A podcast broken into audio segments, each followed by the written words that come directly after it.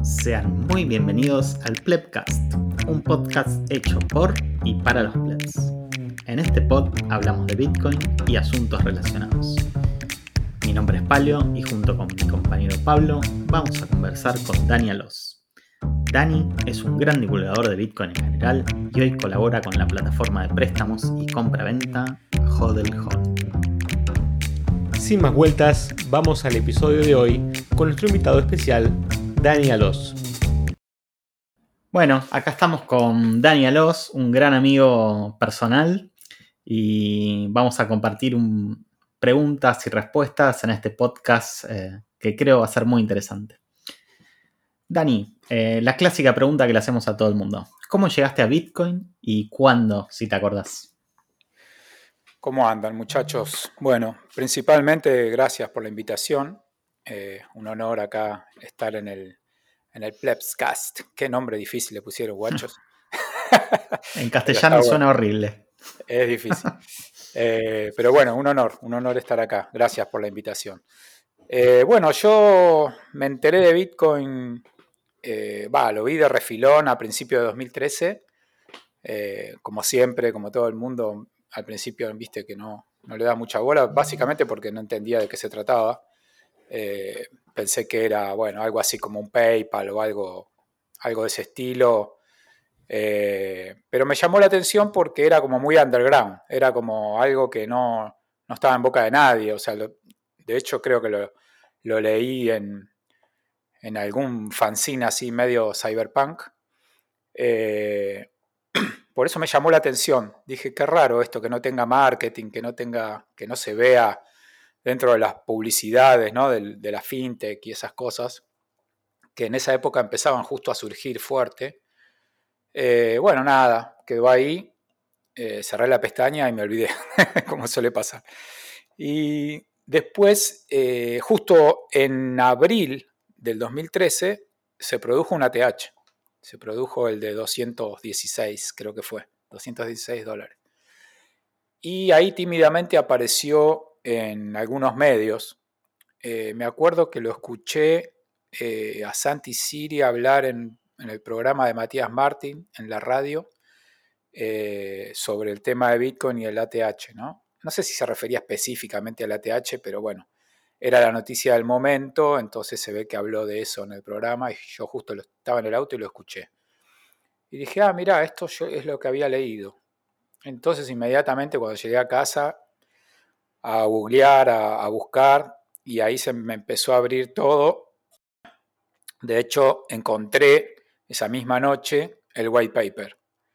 Y eso fue definitivo, porque una vez que leí el white paper dije, ah, bueno, pero esto es una revolución. A la gente nos está dando cuenta de lo que hay acá atrás. Eh, y bueno, ahí ya entré en el agujero del conejo, como ya sabemos, y no, paré, no paro hasta hoy. Se me siguen abriendo madrigueras eh, y sigo, sigo estudiando, creo que como todos nosotros, ¿no? Cada día aparece algo nuevo ahora al punto de que uno ya no da abasto, realmente no, no doy abasto a tratar de, entender todo lo nuevo que aparece, eh, todo el mundo de Lightning ahora, con todo lo que trae, bueno, es una enormidad. Pero ese fue el, principio más o menos, en principio de 2013. Bueno, un gran comienzo para toda esta historia. Eh, vamos a hablar un poco de, vos. Yo sé que tenías un bar eh, ¿Es cierto? ¿Podés contarnos un poco del bar? Sí, bueno, lo tuve hasta que llegó la pandemia, lamentablemente.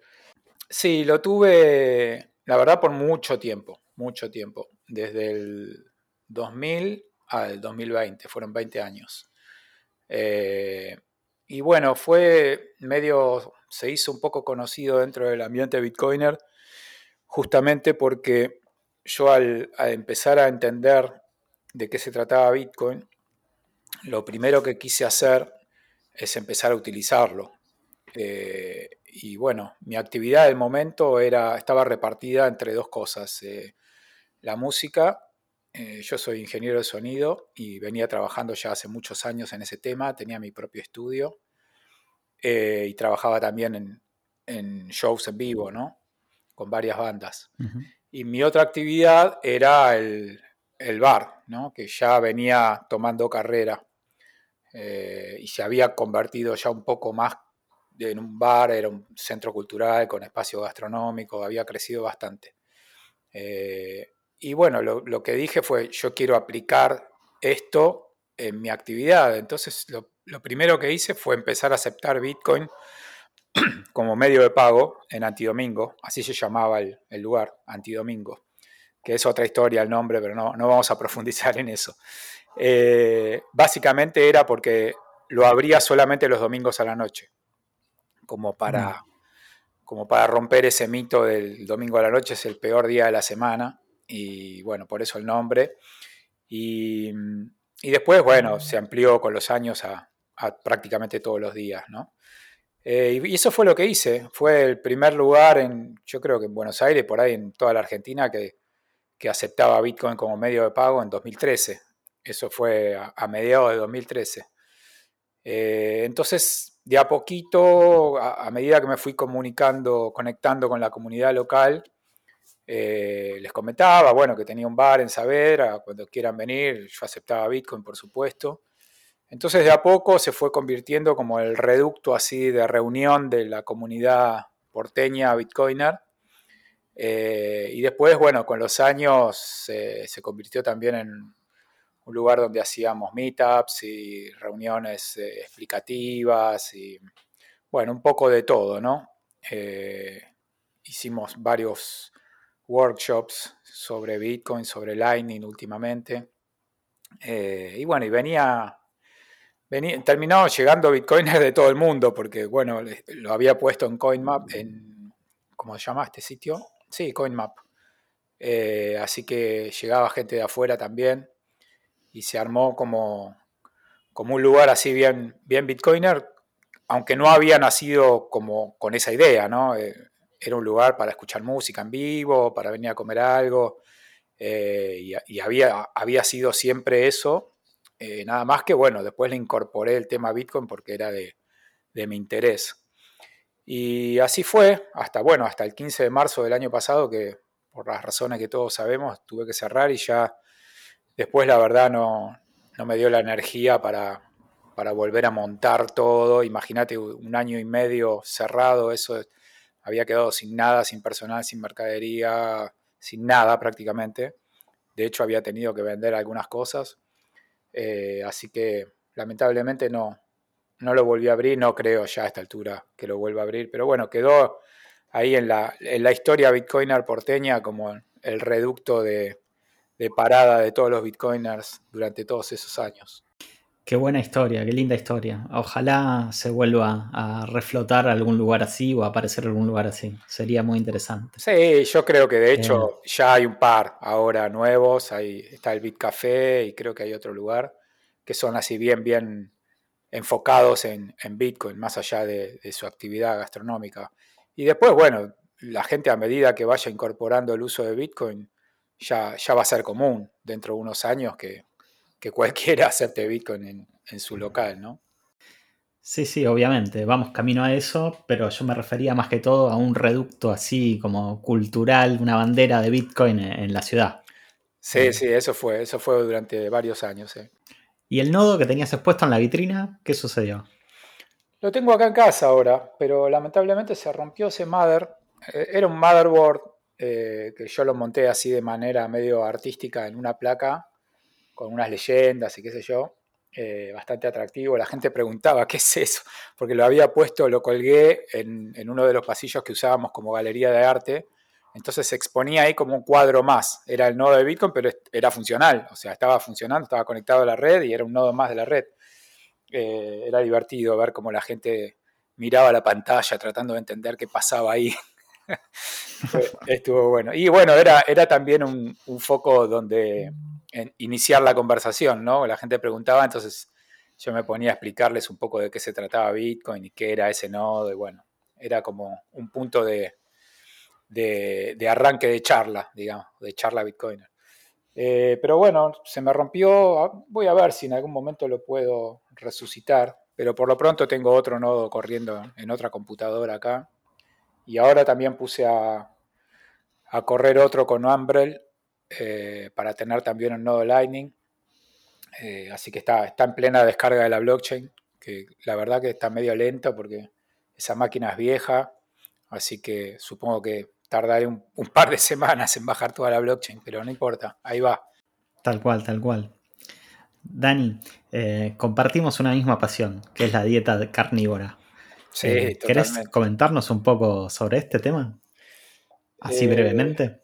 Sí, es, para mí resultó digamos, una consecuencia de Bitcoin, algo rarísimo, ¿no? Porque eh, yo empecé a notar dentro de la comunidad internacional Bitcoiner que había como varias personas cada vez más que, que estaban practicando esta forma de alimentarse, ¿no? De, hacerlo a, pura carne.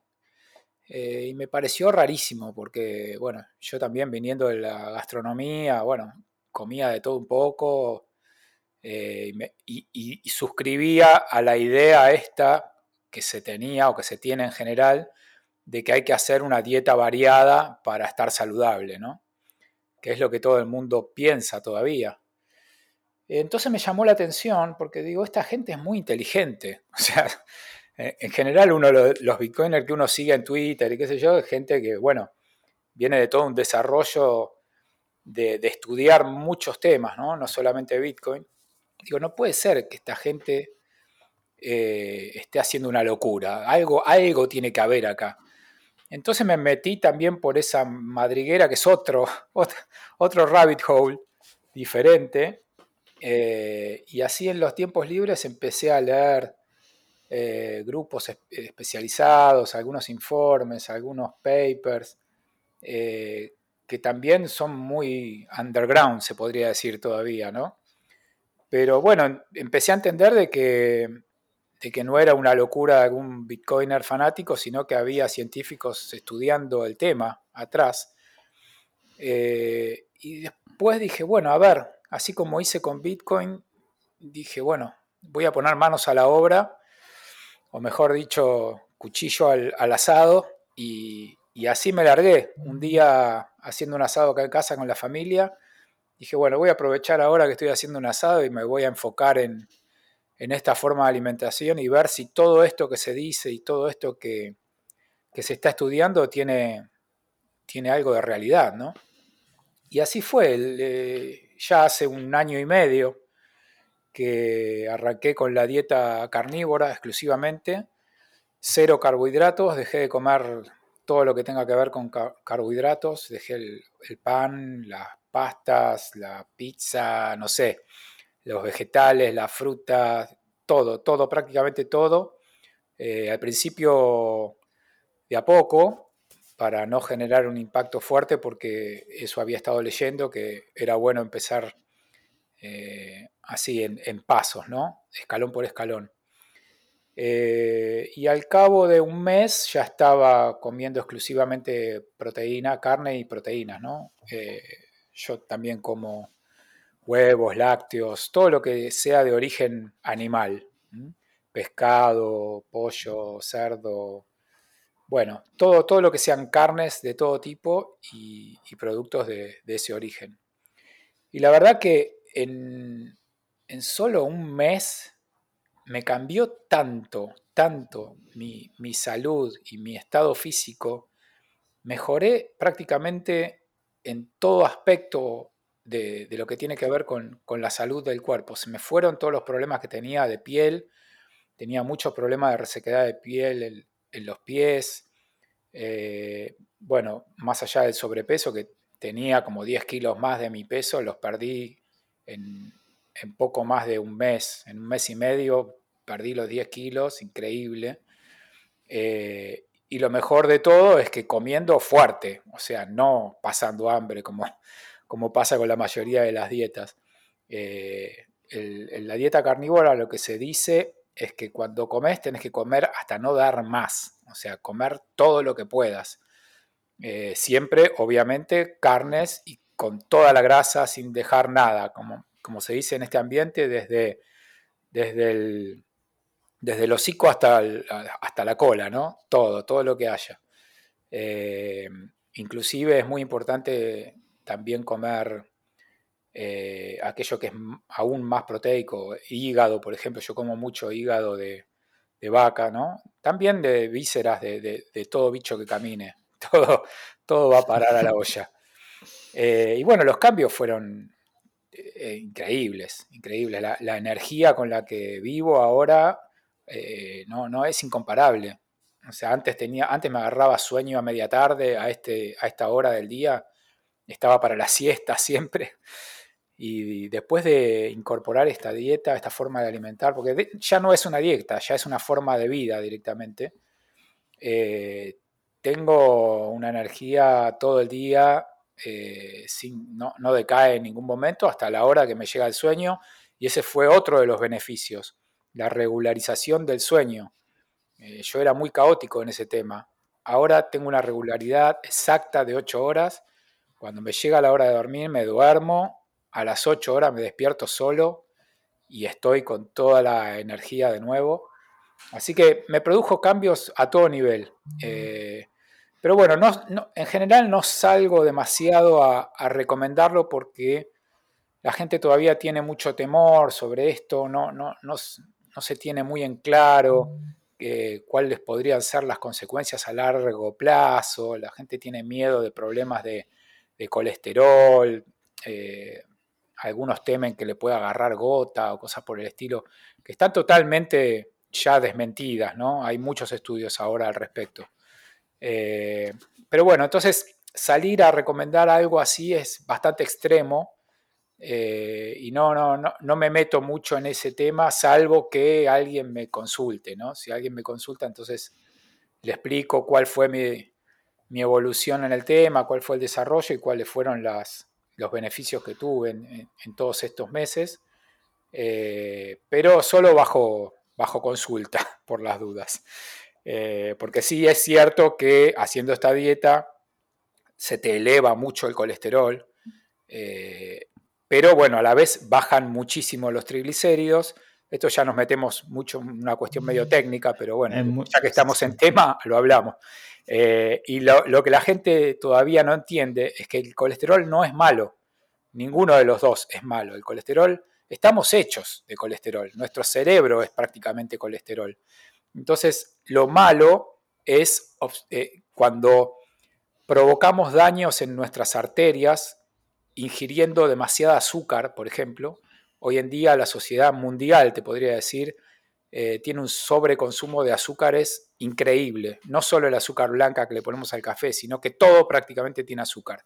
Todo lo que se vende en el supermercado tiene azúcar o glucosa de alguna manera eh, está metida en los productos. Entonces esto genera mucho daño en las arterias y, en ese daño es donde se prende o se engancha el colesterol y queda trabado en esas grietas que se producen en las arterias. Y después trae otra complicación, que es cuando el colesterol se mete dentro de la primera capa de las arterias, que es más peligroso todavía, y se generan todos los, problemas que por todos conocidos de, de, altos niveles de colesterol, que en realidad no tiene que ver con el colesterol, sino con el exceso de azúcar en sangre y, y la diabetes y la hipertensión arterial. Prácticamente todas las enfermedades congénitas que conocemos son derivadas de sobreconsumo de azúcares y de hidratos de carbono. Nada que ver con el tema de la proteína y el colesterol. Pero bueno, no me quiero extender demasiado en este tema. Tal cual, Dani, todo esto da para un podcast entero. Sí, totalmente, se podría hablar del tema. Sí, sí, totalmente. Lo que quería resaltar es el, si le cambiamos la palabra Bitcoin por carnívoro, eh, carnivore fixes this. O sea, como que carnívoro arregla todo, ¿no? Eh, por eso hay mucho bueno, no sé, no sé, si todo, pero, pero sí, se podría decir que, arregla, por lo menos en mi caso, arregló todos los problemas que yo tenía a nivel físico, que no eran demasiados, tampoco yo no era un tipo que estaba con demasiado sobrepeso, ni, ni, ni, fui diabético nunca, ni tuve eh, alta presión. O sea, eh, no fue mi caso específico, pero sí conozco muchísimos otros casos en que revirtieron absolutamente los problemas de, obesidad, de, colesterol, de, diabetes, directamente los revirtieron, ya no son más diabéticos eh, por seguir este, esta forma de alimentación. Así que sí, soluciona muchas, muchas cosas. Eh, pero como vos decís, es, tema para un podcast entero. Genial. Dani, te, habla Pablo aquí, ¿cómo estás? ¿Cómo andás, Pablito? Genial. Antes de cambiar de asunto, me gustaría hacer una pregunta en este sentido porque me llama mucho la atención. Yo he hecho en mi vida unas, más o menos unas 300.000 dietas eh, de diversos tipos em, y una en particular, bueno, que hice varias veces fue una dieta eh, no libre de, carbohidratos, pero sí en bajo, em, bajo tenor de carbohidratos, ¿no? Y uno de, los resultados, aparte de, bueno, está a la vista, ¿no? Que bajas de peso y todo lo demás, es que me cambiaba mucho el humor y me hacía muy, me ponía muy malhumorado. ¿Eso te pasa a vos o cómo funciona? ¿Podrías contar un poco sobre eso? No, no, más bien todo lo contrario. Eh, yo creo que lo que habrá pasado en tu caso es que no terminaste de bajar el, nivel de carbohidratos que estabas ingiriendo. Porque todo lo contrario, eh, como que esta forma de comer a mí me relajó aún más. Yo soy de por sí un tipo relajado, ¿no? No, no soy nervioso ni nada por el estilo. Pero como te decía, me, regularizó absolutamente el sueño, me regularizó el humor. Eh, para mí, por lo menos en mi caso y en varios otros que conozco, eh, más bien provocó eso, eh, lo contrario al mal humor, estar siempre con energía, con, buena onda. No, a mí no me generó problemas de, comportamiento en lo más mínimo. En ese sentido, no, no, tuve nada, nada en contra, digamos. Eh, y, ahora me ponía a pensar si, tuve alguna contra, y la verdad que no, me viene nada a la cabeza, porque también está bueno cuando uno hace algún experimento de este tipo, buscar las fallas, ¿no? buscar las contras. Y, la verdad, por el momento, no, no, le pude encontrar algo, ni siquiera en lo, en lo habitual, ¿no? Al contrario, me trajo como, como muchos beneficios en, en la forma en que uno eh, cocina, por ejemplo. Es muy sencillo cocinar carnívoro, es tirar, tirás un bife a la plancha, un huevo a la sartén y ya tenés el almuerzo, la cena lista. O sea, no tenés que cortar nada ni hacer nada. O sea, es muy, muy, muy fácil. Eh, si le puedo encontrar algún problema, es de tipo relacional, te podría decir, porque bueno, en mi familia somos cuatro, eh, mi mujer, mis dos hijas y yo, eh, ellas no siguen esta dieta, por supuesto, eso es locura mía nada más. Entonces, nos cambiaron mucho los tiempos, ¿no? Eso es un problema quizás, eh, se podría interpretar como un problema, porque yo no, no como cuando es la hora de comer, Yo como cuando tengo hambre, nada más, es otro de los preceptos de la dieta carnívora, ¿no? Solo tenés que comer cuando tenés hambre y comer mucho.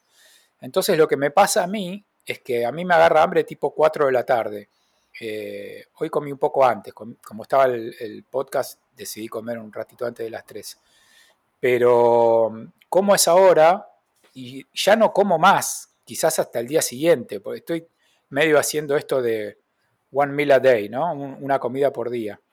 Eh, sí te tomo un café, un café con leche, no sé, un cortado o algo, si me agarra un poquito de ansiedad de algo, pero la verdad que no me agarra hambre en todo el día. E inclusive cuando me levanto a la mañana eh, es tomarme un vaso de agua, eh, tengo un poco la rutina esta de salir a, caminar un poco y, a correr un rato, eh, y recién cuando vuelvo, después del mediodía, por ahí me empieza a agarrar hambre, pero termino comiendo a las 3, 4 de la tarde. Entonces, eh, eso es medio una complicación a nivel de encuentro familiar, pero a veces coincidimos, ¿viste? Es una cosa así. Excelente. Eh, Bitcoiners, así que ya saben, el próximo fin de semana, asado, skin the game, 30 días carnívoro. y vemos qué pasa. Es una, para probarlo está bueno, qué sé yo, después cada uno sacará su conclusión. Hay gente que no puede aguantar, es muy difícil al principio aguantar las tentaciones, ¿entendés? Eh, te lleva una semana y media, dos semanas de adaptación del cuerpo, porque el cuerpo se libera de todo lo que ya no necesita en el intestino, ¿no? Toda la, la, ¿cómo es que se llama? las bacterias que uno utiliza para descomponer los carbohidratos, los vegetales, no las necesita más, entonces las descarta, algunos le agarra diarrea por ese tema. Entonces hay que atravesar eso nada más al principio, que es una o dos semanas. Después, chao, ya te cambia la vida. Don't trust, verify. Exacto. Dani, eh, ¿qué es Hodel Hodel? Eh, bueno, Hodel Hodel es una empresa eh, enfocada en, realidad a esta altura varias cosas, pero nació como una plataforma de trading de Bitcoin, Bitcoin only, bien Bitcoiner, para intercambiar, o sea, para comprar y vender Bitcoin utilizando cualquier otro medio de pago. Esto nació en febrero de 2018, eh, ya tiene unos cuantos años de recorrido eh, y ahora, bueno, se incorporaron un par de plataformas más, eh, una de predicciones que ya estaba hace un tiempo, también basada en, multifirmas de Bitcoin. Y lo último, el último producto eh, y el más interesante a mi criterio es la plataforma de préstamos eh, que se llama Lend, Lend by Hodl.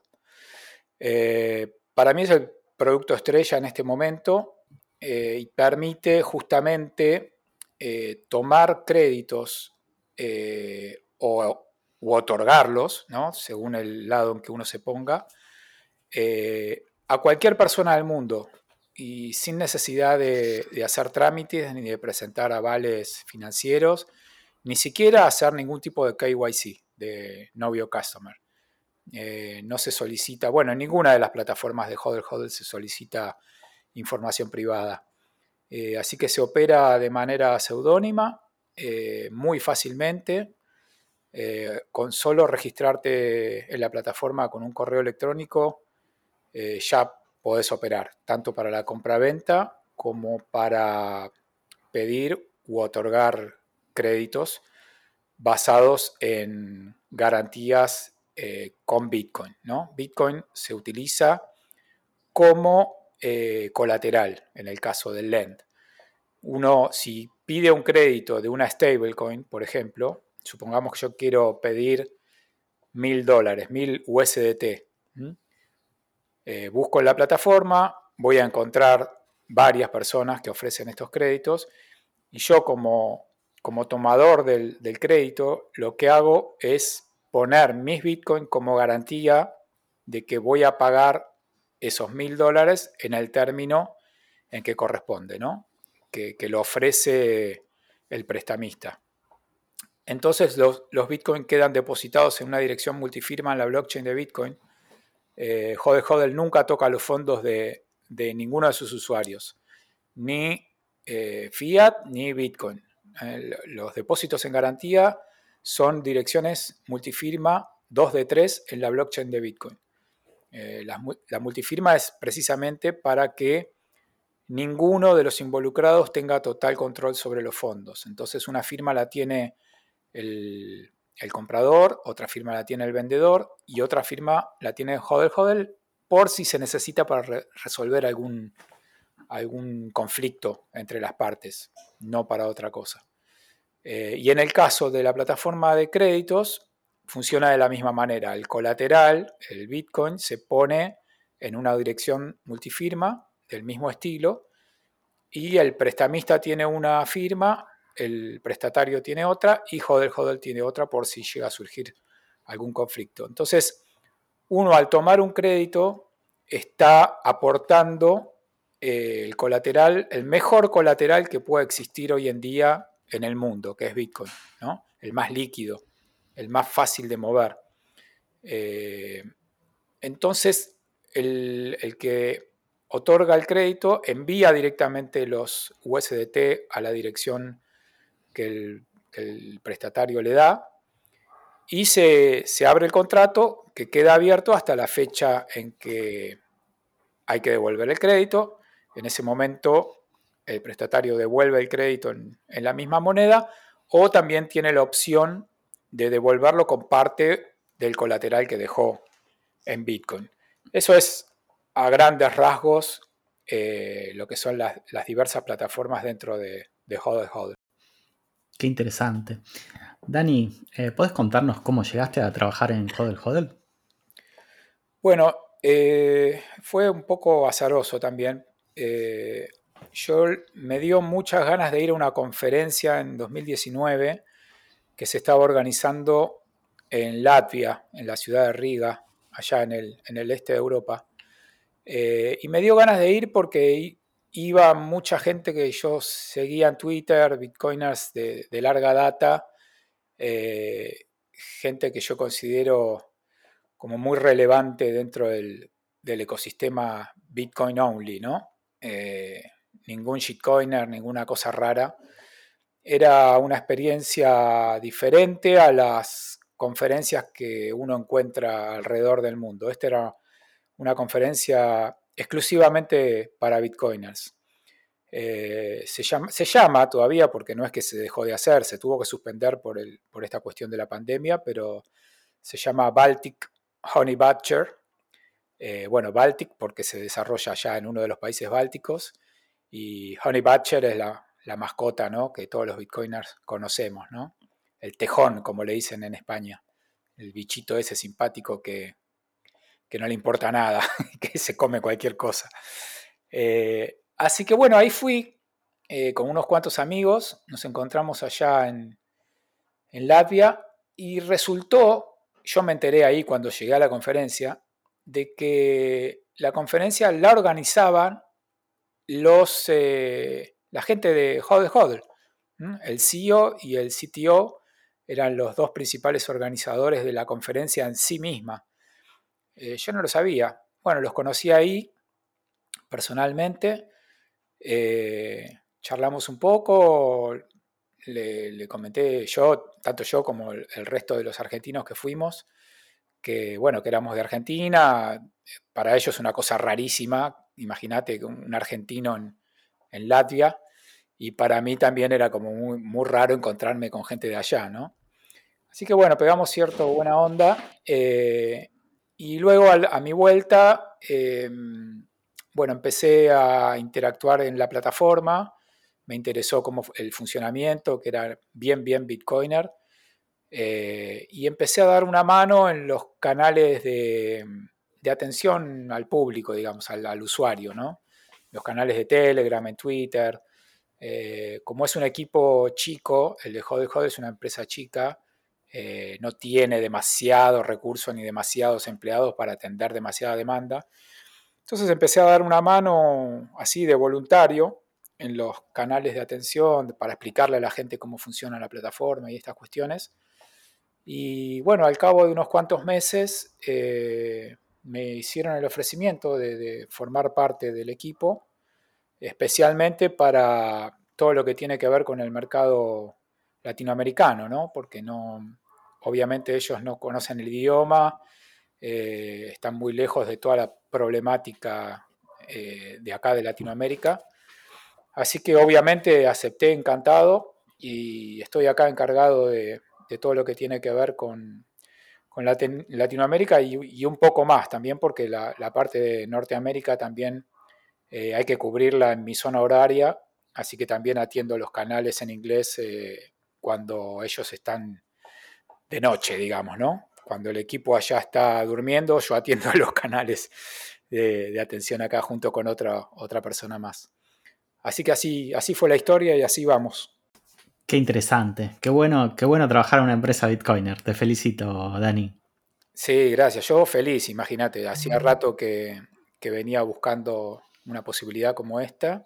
Se dio un poco azarosamente, pero la verdad que contentísimo, contentísimo de estar participando en, en lo que es la industria Bitcoin. Me súper alegro. Eh, vamos un poco a la cocina de lo que son los préstamos en, Hodel Hodel.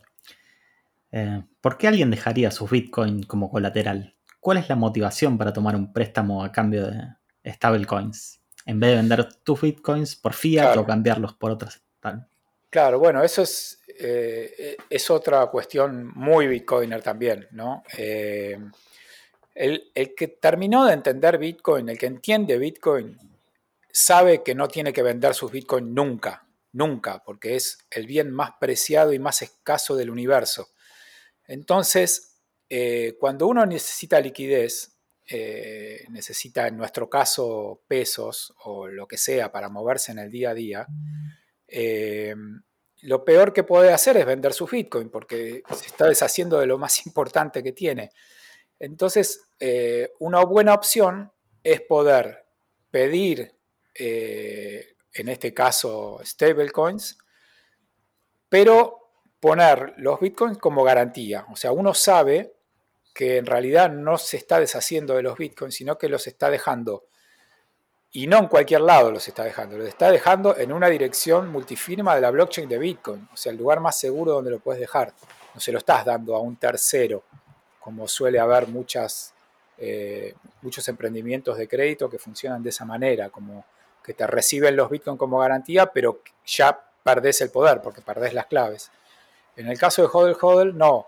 Vos dejás tus Bitcoin como garantía y pedís stablecoins o inclusive en este caso ahora en, en HODL HODL también podés pedir LBTC, o sea, Bitcoins en la red Liquid, ¿no? Es otro caso. Entonces uno nunca pierde el poder de los Bitcoins, siempre tiene eh, los Bitcoins de, eh, bajo su control y obtiene stablecoins que después, bueno, en, el caso argentino la puedes vender por, por pesos o, quizá puedas comprar directamente cosas con stablecoin, no sé, como el uso que uno después le quiera dar eh, ya es, depende de cada uno, ¿no? Eh, por ahí alguien busca comprarse algo específicamente y bueno, utiliza eso, utiliza esa stablecoin. Eh, bueno, y al final del, del periodo devuelve ese, ese, crédito y recupera los bitcoins. Entonces, eso es como lo más importante. Uno siempre vuelve a tener eh, los bitcoins en su poder. Hay, hay, otro caso de uso que es, que es bastante, bastante usado dentro de la plataforma, es la gente que pide stablecoins para comprar más bitcoin, porque lo que está haciendo en realidad es haciendo un long, yendo long en bitcoin, ¿no?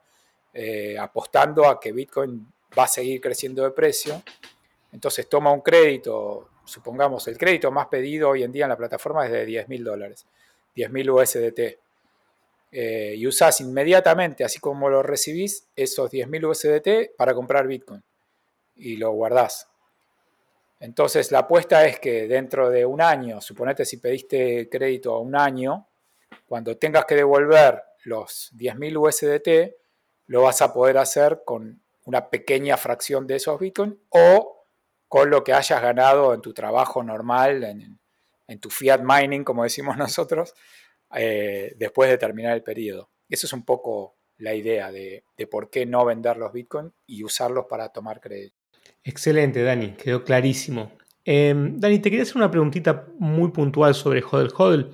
En tu opinión, ¿cuál consideras que sea el principal así, diferencial de HODL HODL en relación a otras plataformas que hay para, comprar y vender P2P o para hacer lending.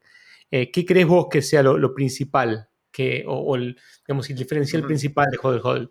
Bueno, el, principal es esto que te comenté hace un ratito, de que no retiene los fondos de sus usuarios. Eso es casi básico, ¿no? Y, yo diría alguna de las de los principales atractivos de Hodl Hodl. Eh, y como segundo principal atractivo, el hecho de poder hacerlo de manera seudónima, sin necesidad de, tener que exponer información privada a terceros. Eh, en este caso, Hodel Hodel no tiene información privada de ninguno de sus usuarios. Lo único que tiene es un correo electrónico, que inclusive eh, los usuarios pueden tranquilamente abrir un correo electrónico eh, solamente para usarlo en Hodel Hodel, lo que le da aún más privacidad. Así que te diría que mm, la privacidad y la seguridad de los fondos es como lo, más atractivo, ¿no? lo, principal. Eh, yo me enfocaría principalmente eh, en esos dos atributos. Y vos dirías que, bueno, en realidad vos puedes probablemente responder esto muy bien, pero ¿cuáles son las principales monedas que se prestan o que se, pueden cambiar dentro de la plataforma? Porque vos mencionabas LBTC, que es Liquid BTC, pero imagino que hay varias otras. Yo sé que hay eh, USDT en, varias redes. ¿Podrías contarnos un poco cuáles son las monedas principalmente negociadas y las que se pueden operar? Sí, eh, mira, este, en este momento prácticamente todas las principales stablecoins, ¿no? Eh, USDT eh, en todas las redes, en, Tron, en Liquid, en Ether, en Ethereum digo, ¿no? USDC también, BUSD, la de Binance, DAI también.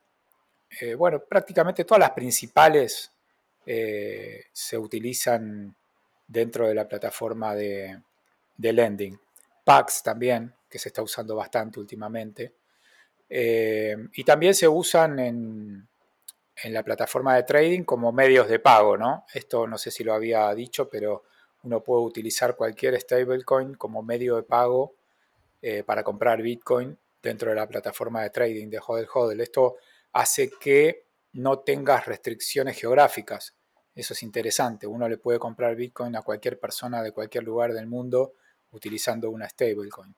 Eso es interesante porque te eh, reduce esta cuestión de la limitación geográfica. ¿no? Aunque obviamente en la plataforma de trading también se puede usar cualquier otro medio de pago para comprar Bitcoin. Se puede utilizar cualquier shitcoin también si querés para comprar Bitcoin eh, dentro de Hodel Hodel. O cualquier fiat pero bueno, el, problema de, comprar con fiat es que te restringe geográficamente, ¿no? Eh, solo los medios de intercambio fiat son en general restringidos a un, a un país, a una jurisdicción. Entonces te restringe mucho las posibilidades de compra y venta alrededor del mundo.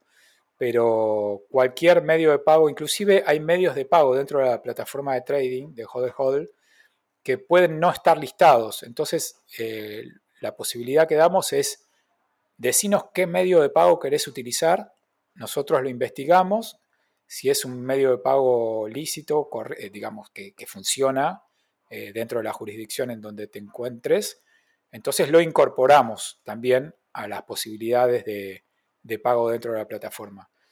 A esta altura ya hay más de 300 medios de pago en la plataforma de trading y se siguen incorporando semana a semana. Excelente, o sea que va creciendo mucho. Em, Dani, te quería hacer una pregunta. Vos mencionabas hace un ratito sobre esta cuestión de que el lending, eh, la parte de préstamos, es la, principal o la más atractiva hoy en día, ¿no? Eh, me gustaría preguntarte un poco cómo es la dinámica, o sea, eh, suponete que yo no conozco Hodel Hodel, hoy quiero, bueno, pedir un préstamo.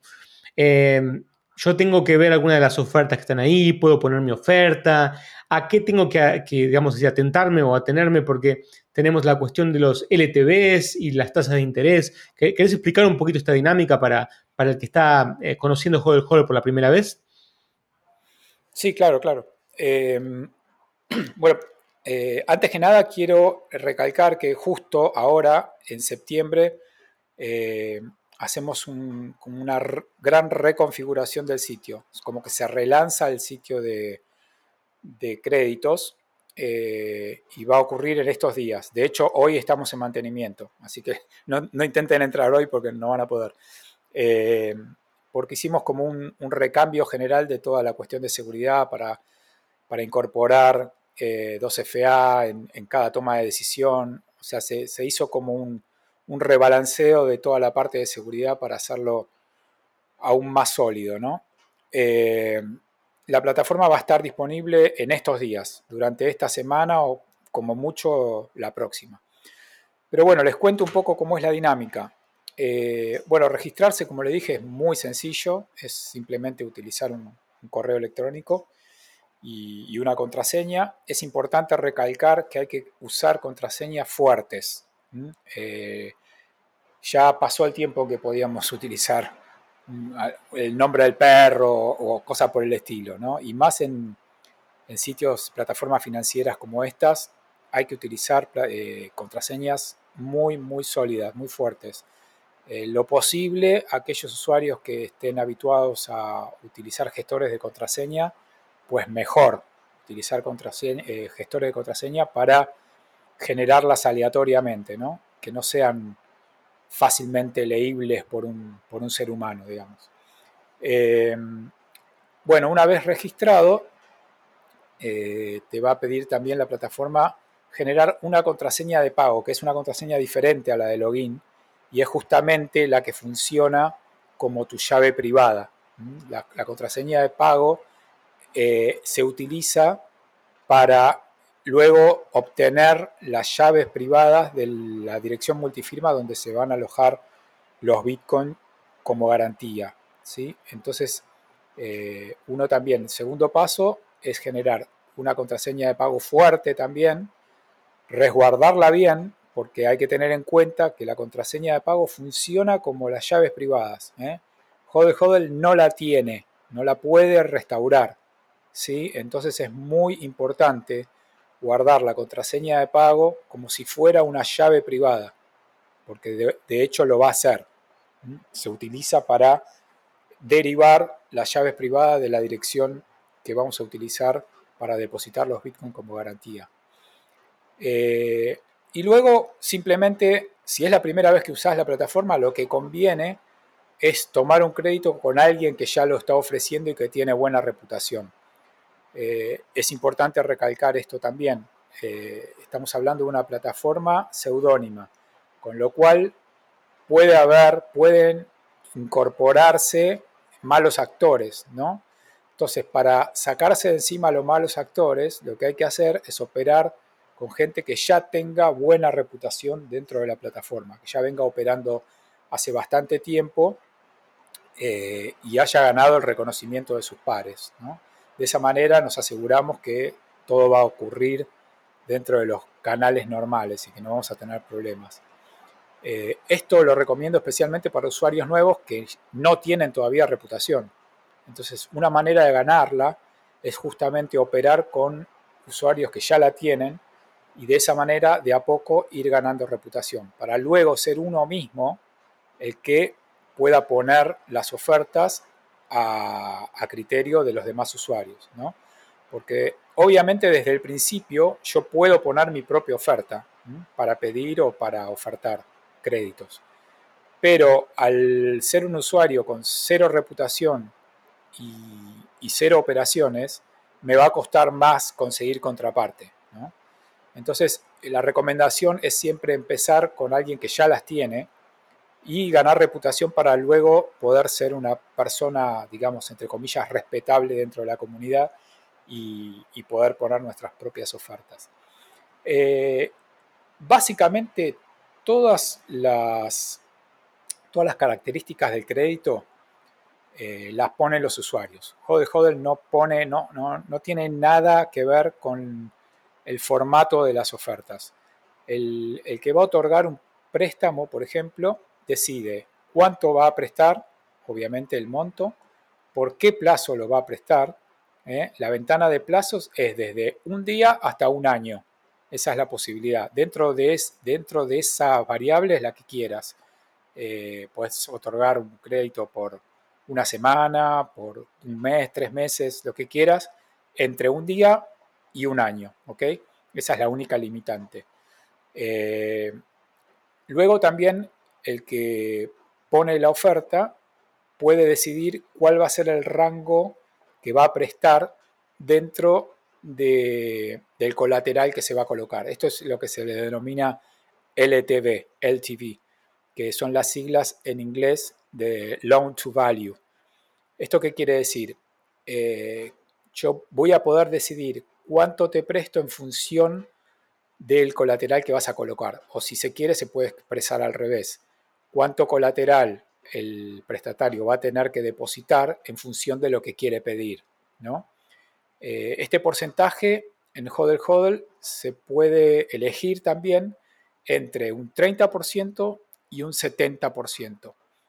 Esto indica también y quiere decir que todos los créditos están sobrecolateralizados. O sea, siempre el, prestatario, el que pide el crédito, tiene que colocar más valor en colateral de aquello que le van a prestar.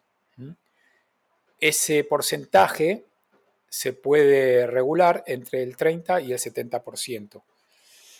Y ese máximo del 70% se eligió a propósito para que eh, no estés muy cerca de la liquidación, ¿no? Eh, que ante una baja del precio de Bitcoin no se te liquide el crédito inmediatamente. Y eso sería el peor de los escenarios para aquel que pidió.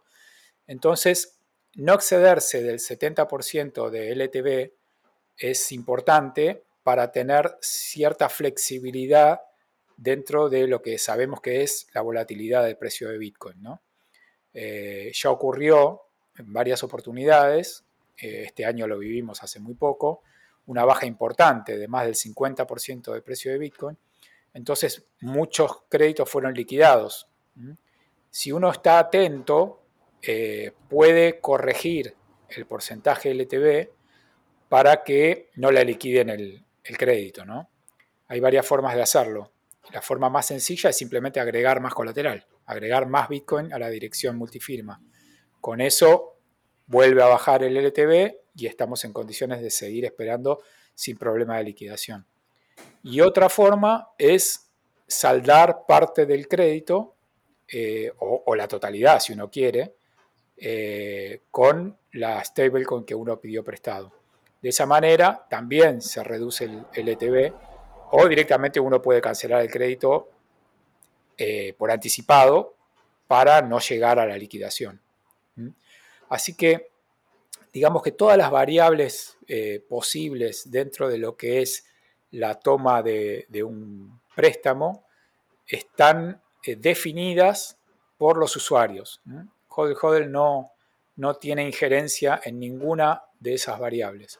Por eso también es, un, es otro, si se quiere, se podría considerar el tercero de los, de los atractivos. ¿eh? No, hay, no hay nada impuesto, es todo voluntario como Bitcoin mismo. Muy interesante, Dani.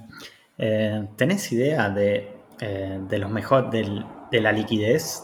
Si tenemos buena liquidez en Argentina o qué otros lugares tienen más liquidez para esto? No, en términos de liquidez todavía estamos muy bajos. O sea, yo creo que está todo por crecer, todo por crecer. Eh, de hecho, yo creo que después de estos últimos, de estas últimas actualizaciones que están haciendo las plataformas, quizás logremos atraer un poquito más de usuarios que hoy en día quizás están en, plataformas custodial eh, y que puedan llegar a, ver eh, atractivo este sistema, ¿no? Eh, pero hay muchísimo por crecer. hay muy poca liquidez en Argentina, en general en Latinoamérica. hay muy pocas ofertas por día. pero en Hodel Hodel, la verdad, no, no, hay, no hay apuro en nada. O sea, se va, es como Bitcoin mismo, digamos. Todos sabemos que a la larga eh, se va a imponer. Entonces, la verdad que no, estamos desesperados por captar clientes, por captar usuarios. No hay eh, un departamento de marketing agresivo haciendo publicidad, invirtiendo en publicidad en plataformas o en redes sociales. No hay nada de eso. El crecimiento de Hodl es netamente orgánico. Y va llegando la gente que lo descubre porque alguien se lo recomendó o porque quizás lo escuchó en un podcast porque estamos como sponsor, eh, pero no mucho más que eso, digamos, es un crecimiento netamente orgánico. Por eso tampoco hay un, exceso de liquidez, ¿no? No, no pretendan encontrar en Hodel Hodel la liquidez de Binance, o sea, no, no, no, no es eso, ¿no? y ni nunca va a ser así. Eh, es, otro modelo de negocio, se podría decir, directamente. Pero bueno, es un modelo en el que tenemos ciertas certezas y seguridades que en otros sitios mm, no las tenemos tan claras. ¿no? Eh, cuando uno deposita Bitcoin en, un sitio custodial, pierde muchas seguridades, ¿no? Eh, porque nunca sabe qué puede llegar a pasar con ese sitio uno cuando deposita Bitcoin en una dirección multifirma de Bitcoin, bueno, tiene ciertas seguridades que, no le otorga ningún sitio custodial. Así que, nada, se va creciendo de a poquito, eh, sin apuro, eh, sin, prisa, pero sin pausa, como se dice normalmente. Tal cual, tal cual. Me alegro que así sea. Dani, eh, como te seguimos en Twitter, vemos que estás muy comprometido con lo que está pasando en El Salvador. Mm. Y estás ayudando mucho a los salvadoreños a realizar transacciones en Hodel Hodel o por Lightning Network, etc. Eh, ¿Cuál crees que sería el camino correcto a seguir para incentivar el uso de Hodel Hodel en El Salvador? Bueno, la verdad que nosotros no nos enfocamos en una jurisdicción en particular. La verdad que vamos pretendemos que tener usuarios de, todo el mundo, ¿no? Pero bueno, ahora el caso particular de El Salvador es muy interesante porque, bueno, es, es el país que lidera en la adopción de Bitcoin como, como moneda de curso legal. La verdad que va a ser revolucionario, no solo para ellos, sino para, para el resto del mundo también, ¿no? Porque eh, a partir de ahora yo creo que se va a alargar como cierta competencia eh, en quién va a ser el siguiente y quién va a dar el, próximo paso, ¿no?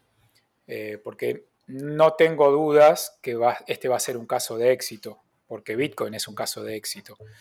Digamos que el gobierno de El Salvador debería hacer las cosas muy, muy mal para no tener éxito con esto. esperemos que no sea el caso.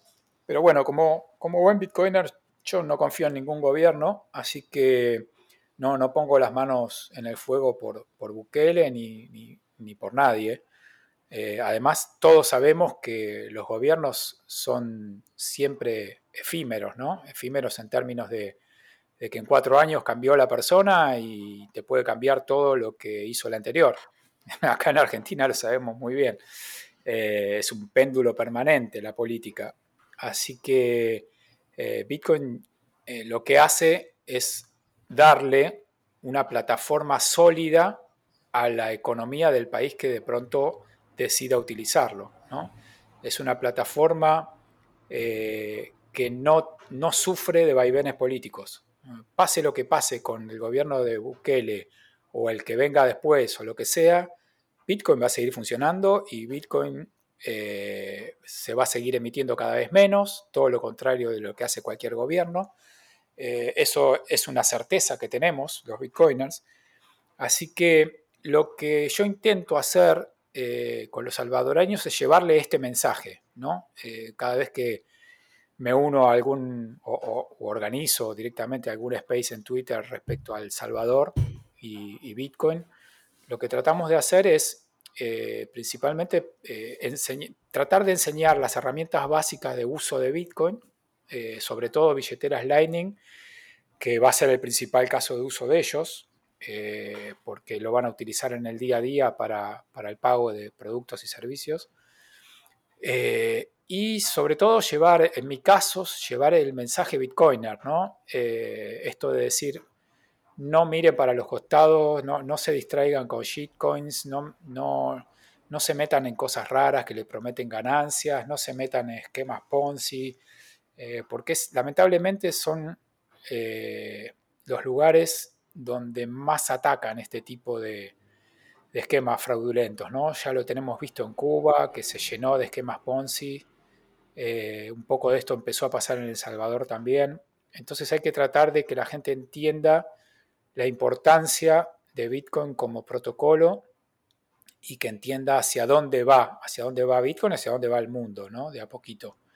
Entonces lo que trato de hacer es poner especial énfasis en eso, ¿no? En la, en la adopción vía uso y vía entendimiento de los, de los fundamentos. Eso es eh, en lo que me enfoco cuando trato de hablar con, con la gente del Salvador. Y ahora me hiciste acordar que estamos justamente organizando hoy eh, para el día 7. Vamos a hacer con, varios bitcoiners que estamos cooperando con, El Salvador. Vamos a hacer un, un Spaces maratónico de 24 horas que va a arrancar justamente a las 0 horas del Salvador del día 7, donde se, se pone en vigencia la ley, la ley Bitcoin, y lo vamos a llevar durante 24 horas, cambiándonos los, hosts y los co-hosts de acuerdo al horario en que cada uno esté disponible.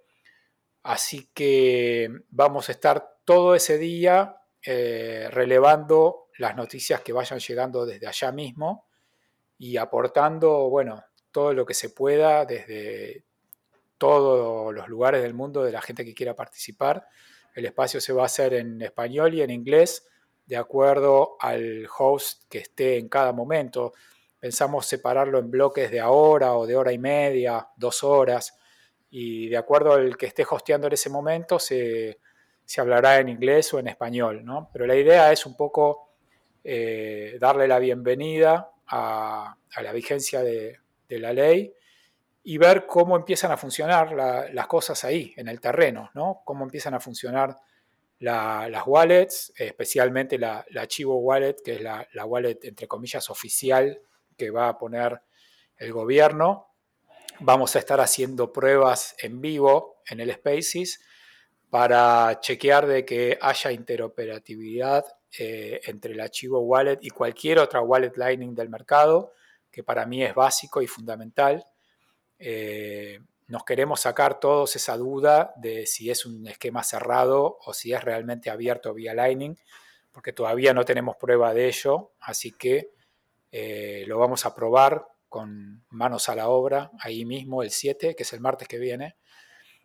Vamos a estar haciendo también pruebas en terreno ahí con los cajeros de Atena que, que van a estar funcionando eh, para ver cómo funciona el tema de la compra y venta de, Bitcoin por dólares billete, ahí mismo en el terreno.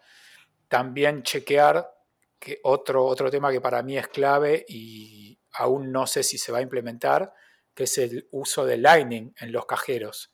Eso va a ser básico, va a ser eh, un punto importante que hasta ahora no se tuvo en cuenta y espero que esté incorporado porque los montos que mueve pueblo salvadoreño son siempre bajos en la mayoría de los casos entonces, transacciones on-chain eh, de Bitcoin pueden resultar, resultar caras en cualquier momento. No lo son hoy, pero pueden serlo en cualquier momento.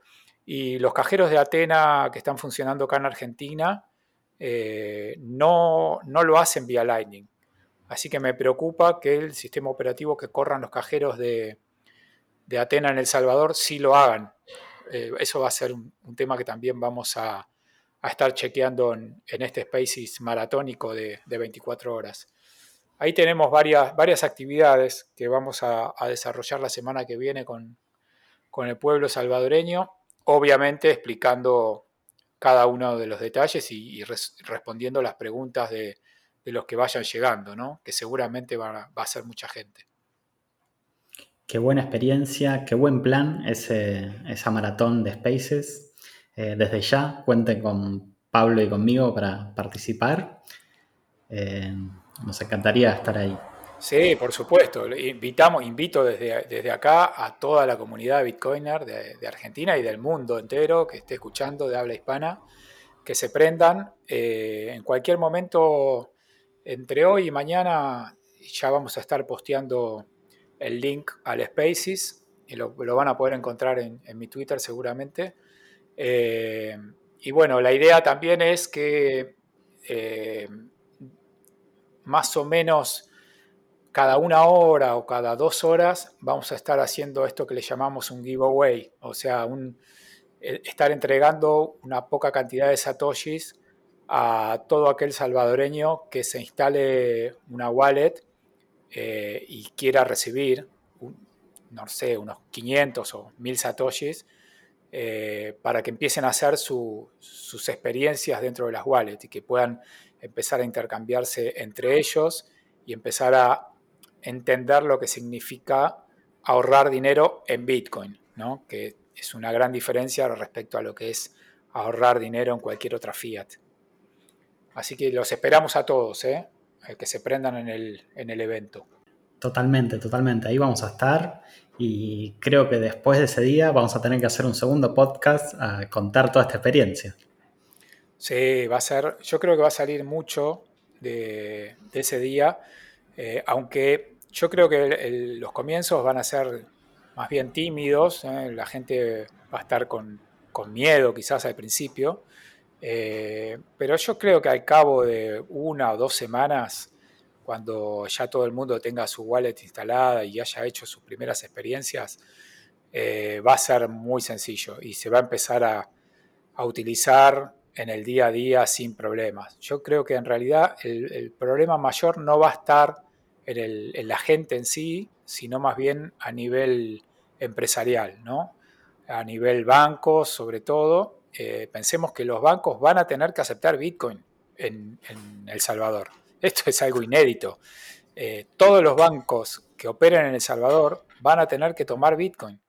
Así que es, es eh, realmente revolucionario. Y luego las empresas, ¿no? Todas las empresas de, servicios y, las industrias van a tener que incorporarlo, los retailers, los supermercados, algunos ya lo están haciendo como para hacer sus primeras pruebas piloto.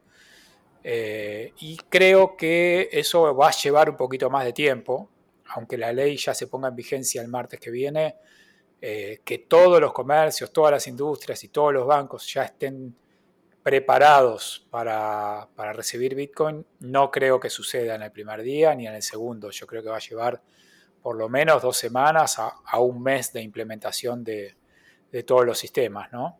Eh, corrección de errores, etcétera. Sí, coincido que, o sea, siempre las leyes van atrás. Eh, Bitcoin, la tecnología va a seguir avanzando, las cosas se van a ir dando como el mercado eh, lo, lo pinte, lo dé. Y bueno, esto, la ley será un accesorio más para, todos nosotros. Sí, la ley, digamos, yo nunca estuve a, favor de la ley, vamos a, vamos a hablar claro, ¿no? Eh, como bitcoiner no, no estoy a favor de, de, nada impuesto por ley, pero, pero bueno, en el caso de El Salvador, como va a ser de, forma optativa esto del uso de Bitcoin, eh, está dentro de uno de los artículos de la ley. El artículo 7 lo impone, pero luego el artículo 8 y el 12 eh, dan la posibilidad para cambiar instantáneamente los bitcoins que recibe el comerciante por dólares. O sea que no hay tal obligatoriedad, ¿no? aunque los reciba, eh, el comerciante instantáneamente los puede cambiar por dólares. Así que tampoco hay una imposición del tipo así obligatoria. ¿no? Entonces esto deja cierta flexibilidad que me permite ver la ley con otros ojos. ¿no? Si hubiera sido una obligación, hubiera estado en contra de la ley desde el día 1. ¿no? Pero siendo así eh, optativo, me parece que, está bien, que no, no es tan problemático. Dani, ¿qué opinión te merece el hecho de que el gobierno de El Salvador les va a dar 30 dólares en Bitcoin a cada persona que se haya registrado en la Chivo Wallet? Y a mí no me gusta la idea. Eh, bueno, ninguna dádiva me parece, me parece que es clientelismo, ¿no? Clientelismo político. Eh, pero bueno, el, gobierno lo, estableció como una forma de incentivo para que la gente se instale esa wallet, ¿no? Eh, si no, estoy de acuerdo con que si no hay incentivos es mucho más difícil que la gente lo adopte. Así que por el lado de los incentivos me parece bien, por el lado de la dádiva me parece mal. Eh, yo hubiera quizás eh, buscado la forma de, dar un incentivo que no sea estrictamente económico. Pero bueno, es el camino que se tomó y, hay que aceptarlo, ¿no? Uno en eso no, tiene mucho que decir. Eh, pero creo que la mayoría de la gente le va a venir bien en el sentido de que lo va a poder usar ese saldo en Bitcoin, eh, en lugar de cambiarlo inmediatamente a, dólares, cosa que no va a estar, no va a ser posible dentro de la wallet, ese solo saldo no va a ser posible cambiar, el resto sí. Eh, ese saldo la, gente lo va a poder utilizar para, compras inmediatas en cualquier lugar o para ahorro. Yo eh, impulsaría más el hecho de que la gente deje esos 30 dólares en, en Bitcoin dentro de la billetera y no los mueva. ¿Por qué? Porque ese saldo le puede dar el parámetro de lo que significa tener Bitcoin a largo plazo. ¿no? Si, logra, si la gente logra guardar esos 30 dólares en Bitcoin, eh, no sé cuánto representará en satoshis al momento en que se lo den, ¿no? Pero supongamos que son, no sé, 500 mil satoshis, si los deja en, la wallet y los deja un año en la wallet, va a ver eh, cómo va ganando valor mes a mes, casi con seguridad. Aunque no podemos prever que Bitcoin siga subiendo todo el tiempo, estamos seguros que a largo plazo sí lo va a hacer. Entonces puede ver como, como ese saldo va a estar nominado en, Bitcoin y en dólares, se van a poder ver las dos nominaciones dentro del saldo, entonces va a poder ver esa persona como su saldo en dólares empieza a crecer a medida que el, precio de Bitcoin sube. Si logra mantenerlo durante un año, va a ver cómo sube mucho. Y por ahí esos 30 dólares que recibió, eh, en un año pueden representar, no sé, 200 o, quizás más. Quién sabe dónde va el precio de Bitcoin en un año o en dos años. Así que como patrón de medida estaría bueno que lo, que lo sepan conservar. Eso es una de las cosas que les voy a proponer en, el Space y con, la gente de El Salvador el, martes. Excelente, sí, Dani, ya vimos eh, algunos casos ahí de gente que, se lo quedó en el sonte y bueno, y realmente las, historias son muy positivas y muy emocionantes inclusive diría. Gente que no, nunca había ahorrado, nunca tenía, eh, tuvo ni la mínima idea o posibilidad de ahorrar y de repente, bueno, viendo con esta posibilidad del incremento del precio de Bitcoin, eh, se animó un poquito a guardarse unos satoshis y, le sirvieron, bueno, para comprarse o, alcanzar algún objetivo. Así que es algo realmente, una de esas transformaciones que realmente por las cuales muchos de nosotros estamos en Bitcoin. Más allá del, precio en sí, más allá de muchas de las cosas que, eh, que se hablan o se esperan, lo que queremos ver es esa transformación en, el mundo y en las personas, por lo menos yo. Em, Dani, te quería hacer una preguntita. ¿Vos cómo ves este tema del experimento Bitcoin en El Salvador en el sentido de que, digamos que si, digamos que sale mal, en el sentido de que em, descubrimos, no sé, que Bukele o el gobierno de El Salvador nos usó a los Bitcoiners em, y que el objetivo final era otro, supongamos. ¿Cómo ves esto, eh, que esto realmente pueda llegar a impactar negativamente en Bitcoin? ¿Vos creés que realmente puede impactar negativamente? ¿Crees que sería de corto plazo y después a largo plazo eh, no pasaría nada? ¿Cómo lo ves vos? ¿Cuál es tu opinión sincera? Bueno, mira, yo como toda cuestión que haga un gobierno de cualquier país, de cualquier jurisdicción, eh, en Bitcoin no tiene ningún impacto, ¿no? A nivel protocolo. Digo, el protocolo va a seguir siempre funcionando igual, va a salir un bloque cada 10 minutos como siempre, se va a producir el halving como siempre, más allá de, los experimentos locos que quiera hacer cualquier gobernante, cualquier país. Eh, ahora, ¿puede tener impacto en el precio de Bitcoin? Sí, puede tener impacto si algo sale mal. ¿Qué podría salir mal? A ver, me, pones a pensar. Eh, sí, podría salir mal algo, alguna acción maliciosa por parte del gobierno, eh, que no, no veo igual muy bien de por dónde puede ir. Me, parece, lo, peor que veo yo es que, bueno, va a haber cierta imposición de KYC a todos los usuarios de, la wallet Chivo, ¿no? Eh, pero bueno, de otra manera, difícilmente se podría hacer algo desde el gobierno, ¿no? Así que es algo que todos los bitcoiners sabíamos que iba a ocurrir desde que el gobierno decide lanzar su propia wallet oficial. Era, era, un hecho que iba a ser custodial, obviamente, y que iba a ser basada en, KYC. Así que por ese lado podemos encontrar una parte negativa, ¿no? como que el gobierno va a tener absolutamente toda la información de cada usuario.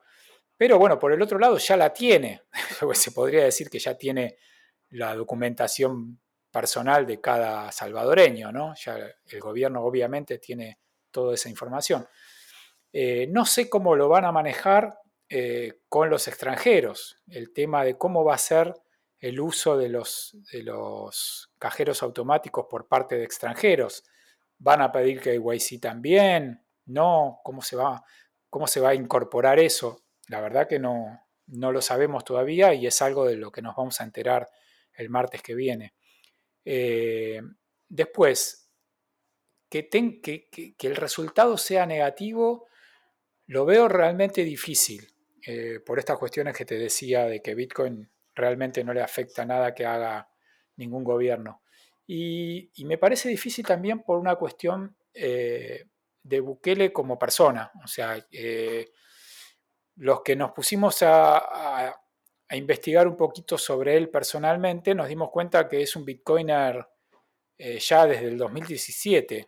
O sea, no es un caído del catre, alguien nuevo que llegó a esto este año. O sea, es un tipo que entendió Bitcoin ya hace años y que de alguna manera eh, estaría buscando la forma o el momento apropiado para llevar esto a la práctica a nivel, a nivel gobierno. ¿no?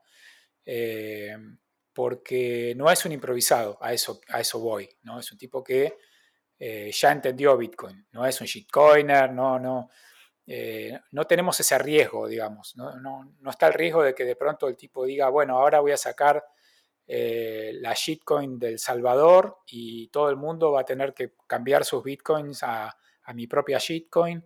Ese peligro no lo veo, no lo veo porque lo, lo visualizo a, Bukele como un bitcoiner, ¿no?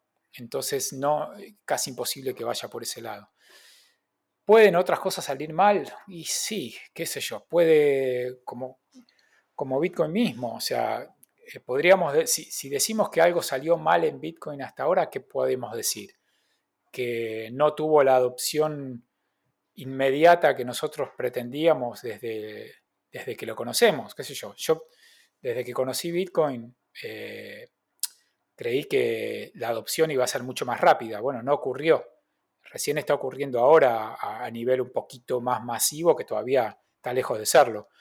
Eh, y eso podría ocurrir en El Salvador. Podría tranquilamente ocurrir de que la mayoría de los salvadoreños no adopten Bitcoin, o sea, que sigan operando en dólares, que cambien todos los Bitcoin que reciban a dólares apenas los reciban y que dentro de dos años lo único que tengan sea dólares. Sí, puede ocurrir, puede ocurrir. Eh, sobre todo si, el precio de Bitcoin se mantiene estable o baja, ¿no? Entonces la gente va a preferir siempre quedarse en dólares, sin visualizar que los dólares también están cayendo permanentemente, porque eso es lo que la mayoría de la gente no, nota. Pero el nivel de emisión monetaria de la Reserva Federal de Estados Unidos es tan grande que la devaluación de los dólares es permanente. No, la gente todavía no, lo llega a percibir, eh, sobre todo en Estados Unidos, porque no están acostumbrados a lo, que significa la inflación. Entonces, una inflación de 10% ni siquiera todavía la perciben y ya la tienen. Todavía no se dieron cuenta, pero ya la tienen. Eh, todavía siguen creyendo que tienen una inflación del 3 o 4% anual y eso ya dejó de ser cierto. Eh, cualquiera que haga compras de supermercado en Estados Unidos y haya guardado los tickets de hace un año, va a notar como ya superó el 8 y debe estar cerca del 10. Eh, así que bueno, quedarse en dólares parece que uno está resguardando el valor, pero en realidad está perdiendo y está perdiendo permanentemente. Claro, se percibe menos, pero ahí está. Eh, así que una de las cosas que puede llegar a salir mal en El Salvador es que la gente decida no adoptar Bitcoin y decida eh, pasar todo lo que reciba de, Bitcoins, ya sea por remesas o por pagos de, extranjeros que llegan a El Salvador, convertirlo todo, todo a dólares y no beneficiarse con la tenencia de Bitcoin. ¿Puede ocurrir? Sí, puede ocurrir. Yo lo dudo por, por los antecedentes que tenemos en el SONTE. En el SONTE la gente inmediatamente entendió que si guardaba un poco de Bitcoin iba a tener más valor en dólares a los pocos meses, porque fue lo que ocurrió básicamente. Hace dos años que el experimento del SONTE está, está en vigencia. Entonces, imagínense lo que subió el precio de Bitcoin en estos dos años. Entonces, muchos entendieron, entendieron que pueden, no solo que pueden, sino que deben dejar algo de ahorro en Bitcoin porque eso va a representar más dinero en el futuro. Así que espero que ocurra lo mismo a nivel nacional. Veremos, está todo por verse. Genial, Dani. Te pregunté por este caso pesimista, digamos así, ahora te quiero preguntar por un caso eh, extremadamente optimista. Digamos que todo el mundo, la mayoría de las personas decide adoptar Bitcoin en El Salvador. Eh, eh, vamos a ser la primera vez, digamos así, que tenemos un país entero operando con Bitcoin. ¿Cómo ves vos, en tu opinión, desde tu visión, porque te vi muy activo en Twitter, por ejemplo, haciendo varios eventos como la, antorcha de Lightning, etcétera? ¿Cómo ves vos la madurez de la red de Lightning Network para este caso? O sea, para que todo un país la adopte. ¿Cuál es tu opinión? Bueno, no, de entrada eh, te diría que no, eso tampoco va a ocurrir, ¿no? No nos vayamos para el otro extremo. O sea, eh, sí va a haber gente que adopte Bitcoin, eh, sí va a haber gente que que decida dejarlo como reserva de valor, que decida ahorrar una fracción de lo que gana en Bitcoin, pero de ninguna manera veo el caso en que todo el mundo se va a pasar el patrón Bitcoin y nadie más va a usar dólares eso no, no lo veo dentro de los escenarios posibles. Eh, ahora, si hay un gran porcentaje de la población que, que sí lo haga, eh, va a ser realmente positivo para ellos mismos, no para Bitcoin, porque, a ver, estamos hablando de, un caso de, de, máxima, supongo de máxima, eh, 2 millones de usuarios nuevos, de máxima te digo, siendo 6 millones de la población de El Salvador, si, si sacamos eh, la gente muy mayor, que obviamente por, por, razones obvias no lo va a usar, o los muy menores, eh, y luego todo todos aquellos que, que, no decidan utilizarlo. No sé, yo creo que el, caso máximo de uso será 2 a 3 millones de personas de máxima, ¿no? Eh, y prácticamente todos usándolo dentro del, esquema de la red Lightning, ¿no? Porque vamos a estar hablando de transacciones de, pequeños valores.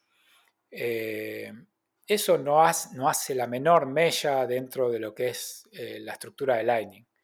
Lightning puede operar hoy en día, así como está su desarrollo, aún en sus primeras etapas, eh, aún puede manejar tranquilamente miles de transacciones por segundo. Así que no, no, no veo una, una, dificultad técnica, digamos, en, el, en, la incorporación de muchos nuevos usuarios.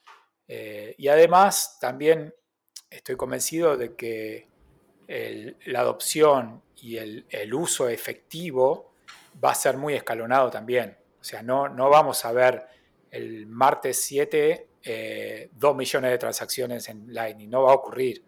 Eh, va a ser un comienzo muy lento, eh, escalonado, pausado, la gente haciendo sus primeras pruebas, transfiriéndose de uno al otro unos pocos satoshis para entender cómo enviar y recibir.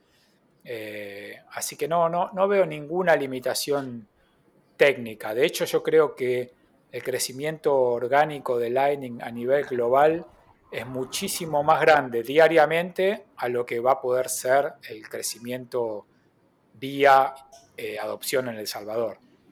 Así que estemos tranquilos con eso, vamos, no, no hay problemas técnicos. Excelente, Dani. Eh, todo muy interesante. Ya para ir cerrando, eh, me gustaría preguntarte cómo ves el futuro, no solo cómo ves el futuro de Bitcoin, no solo en Salvador, sino la adopción mundial en el corto, el mediano y largo plazo? Mira, esa es una pregunta que me la hago permanentemente. Eh, obviamente soy súper bullish, ¿no? O sea, creo que, que, Bitcoin es imparable, como, como decimos, es un agujero negro que va absorbiendo todo el valor del planeta de a poco, eh, básicamente por, porque sus fundamentos son demasiado sólidos respecto a cualquier otra cosa en donde guardar valor. Eh, así que yo creo que el, éxito de Bitcoin, bueno, ya es exitoso. Hoy, hoy en día, a ver, veamos, tenemos un Bitcoin a casi 50 mil dólares. O sea, no, yo no lo hubiera soñado nunca eh, este precio cuando empecé a entender Bitcoin en 2013, 2014. O sea, estamos peleando porque alcance los 100 dólares, ¿entendés? Eh, el que diga que Bitcoin no, no es exitoso que no, o, que todavía tiene que, que probarse su éxito, no, no, está entendiendo nada. O sea, venimos de valor cero en 2009 a 50 mil dólares. Vamos, si eso no es éxito, ¿dónde está el éxito? No? Eh, ahora, ¿cómo puede seguir esto hacia adelante? ¿Nos puede llevar esta evolución a un Bitcoin de un millón de dólares, de 10 millones de dólares? Bueno, no lo sé. Eh, ya te digo, todo depende de los diferentes niveles de adopción que ocurran en cada capa, ¿no? en, cada, en cada estamento de la sociedad. Eh, lo, que, lo que vemos, yo creo que el precio de Bitcoin hasta ahora viene creciendo eh, a nivel orgánico en la capa más básica, en el retail, ¿no? Es la gente misma que va comprando de a poquito eh, y los traders que también influyen, ¿no? La compra-venta permanente que, que, también está bien. Yo no, no, a pesar de ser un holder de Bitcoin, no, no reniego de los traders porque gracias a los traders tenemos precio, ¿no? El precio de Bitcoin es el precio que, que, se, que se, descubre en los exchanges, ¿no? Operados por los traders. Así que me parece un, método de descubrimiento de precio eh, sano, digamos, el más sano que, a alguien se le puede ocurrir. Eh, ahora, ¿a dónde nos va a llevar el futuro? Es, la verdad muy difícil de prever. Eh, sí, estoy convencido, obviamente, que vamos hacia adelante siempre, hacia arriba siempre el precio, no, no solo por las virtudes de Bitcoin, sino por las falencias de todo lo demás. Eh, eso es lo más importante, se podría decir. la comparación clásica es, acá en Argentina, eh, todo el mundo se queja de la inflación, pero pocos se quejan de la emisión monetaria. Es muy loco el caso, ¿no? Eh, inclusive algunos economistas llegan a, llegan a, decir la locura que, la inflación no tiene relación con la emisión monetaria. Una cosa increíble, de locos. Pero bueno, todos los días lo escuchamos. Eh, así que no tenemos ninguna duda de que las monedas fiat se van a seguir emitiendo con lo cual la inflación va a seguir aumentando. Y sí tenemos también certeza de que Bitcoin cada vez se va a emitir menos, porque está en el protocolo, y, no hay nada que pueda cambiar eh, ese patrón, porque ya está escrito en piedra en el protocolo de Bitcoin. Eh, entonces, todo indica de que cada vez habrá menos Bitcoin y cada vez habrá más demanda de Bitcoin, porque la demanda de todo lo otro va a ir en baja, porque la gente de a poco se va dando cuenta que guardar valor en moneda fiat no solo es perjudicial, sino que te va haciendo perder el poco valor que hayas guardado. Y no solo en moneda fiat, sino en todos aquellos activos nominados en moneda fiat, sean acciones, sean bonos, sean propiedad inmobiliaria, eh, cualquier otro activo nominado en fiat, sabemos que va a perder valor porque la moneda fiat en sí misma pierde valor. Entonces, eh, a la larga, digamos, el escenario que, cualquier bitcoiner ve a la larga es de, éxito desde todo punto de vista, sin duda. Coincido con vos, Dani, como que Bitcoin vino a poner un estándar y Bitcoin no se puede equivocar nunca. Bitcoin va a seguir cada 10 minutos procesando bloques y con su eh, emisión planificada. Todos los demás, eh, incluso los, bueno, desde ya los gobiernos van a hacer cagadas con sus monedas, porque siempre se van a equivocar. Eh, así que está todo dicho, el futuro es brillante. Sí, no, no, no solo se van a equivocar, o sea, no es, a ver, no es que los gobiernos o, los bancos centrales sean tontos y, devalúen a propósito la moneda minando su, propio poder político, sino que es, un problema sistémico. O sea, el, sistema fiat solo funciona si cada vez hay más moneda fiat. Eh, no hay otra manera. O sea, no funciona de otra manera. Eh, y eso también es, es, lo que hay que entender. Eh, cuando alguien me dice, bueno, pero quizás algún gobierno ahora teniendo a Bitcoin como espejo decida empezar a comportarse bien y eh, llevar cierta disciplina fiscal y cierta disciplina monetaria. Podría ser, pero se está acabando su propia tumba. Ese es el problema. Exacto. es un tiro en el pie. Claro, eh, así que no hay dudas que, las monedas fiduciarias se van a seguir emitiendo descontroladamente, porque es la única manera de sostener el esquema fiat funcionando. Eh, así que esta transición es compleja, eh, no va a estar exenta de problemas, vamos a tener muchos problemas de todo tipo, pero es una transición inevitable. Si queremos, que, si queremos además salvar al planeta, ¿no? porque ahí hay otra arista que no discutimos en este podcast que quizás dé para otro entero, pero cómo impacta eh, el estándar Bitcoin, o sea, el patrón Bitcoin, dentro de los sistemas ecológicos del planeta. Eh, muchos creen que es negativo y yo estoy totalmente convencido que lo más positivo que puede existir. Eh, por muchas cosas, pero bueno, es otra madriguera que hay que abrir. si quieren lo, hablamos en otro podcast. Absolutamente, absolutamente. Eh, lo importante de todo esto, Dani, es que estamos haciendo historia en vivo y somos parte de ella. Sí, eso, eso es interesante. Vivir esta época, la verdad que es, eh, es, un, es un, placer, digamos, es, un privilegio, diría yo, porque hemos pasado tantos siglos sin que demasiado ocurra en el mundo y ahora estamos asistiendo a una de las transformaciones más importantes de la historia. Es más o menos como estar viviendo durante la, Revolución Francesa o, no sé, en, plena Revolución Industrial. Esos, esos hitos históricos que, ocurren cada muchos siglos. Bueno, estamos ahora transitando una de esas revoluciones. Esperemos que, que sea lo más pacífica posible, ¿no? Estamos en eso, estamos en eso.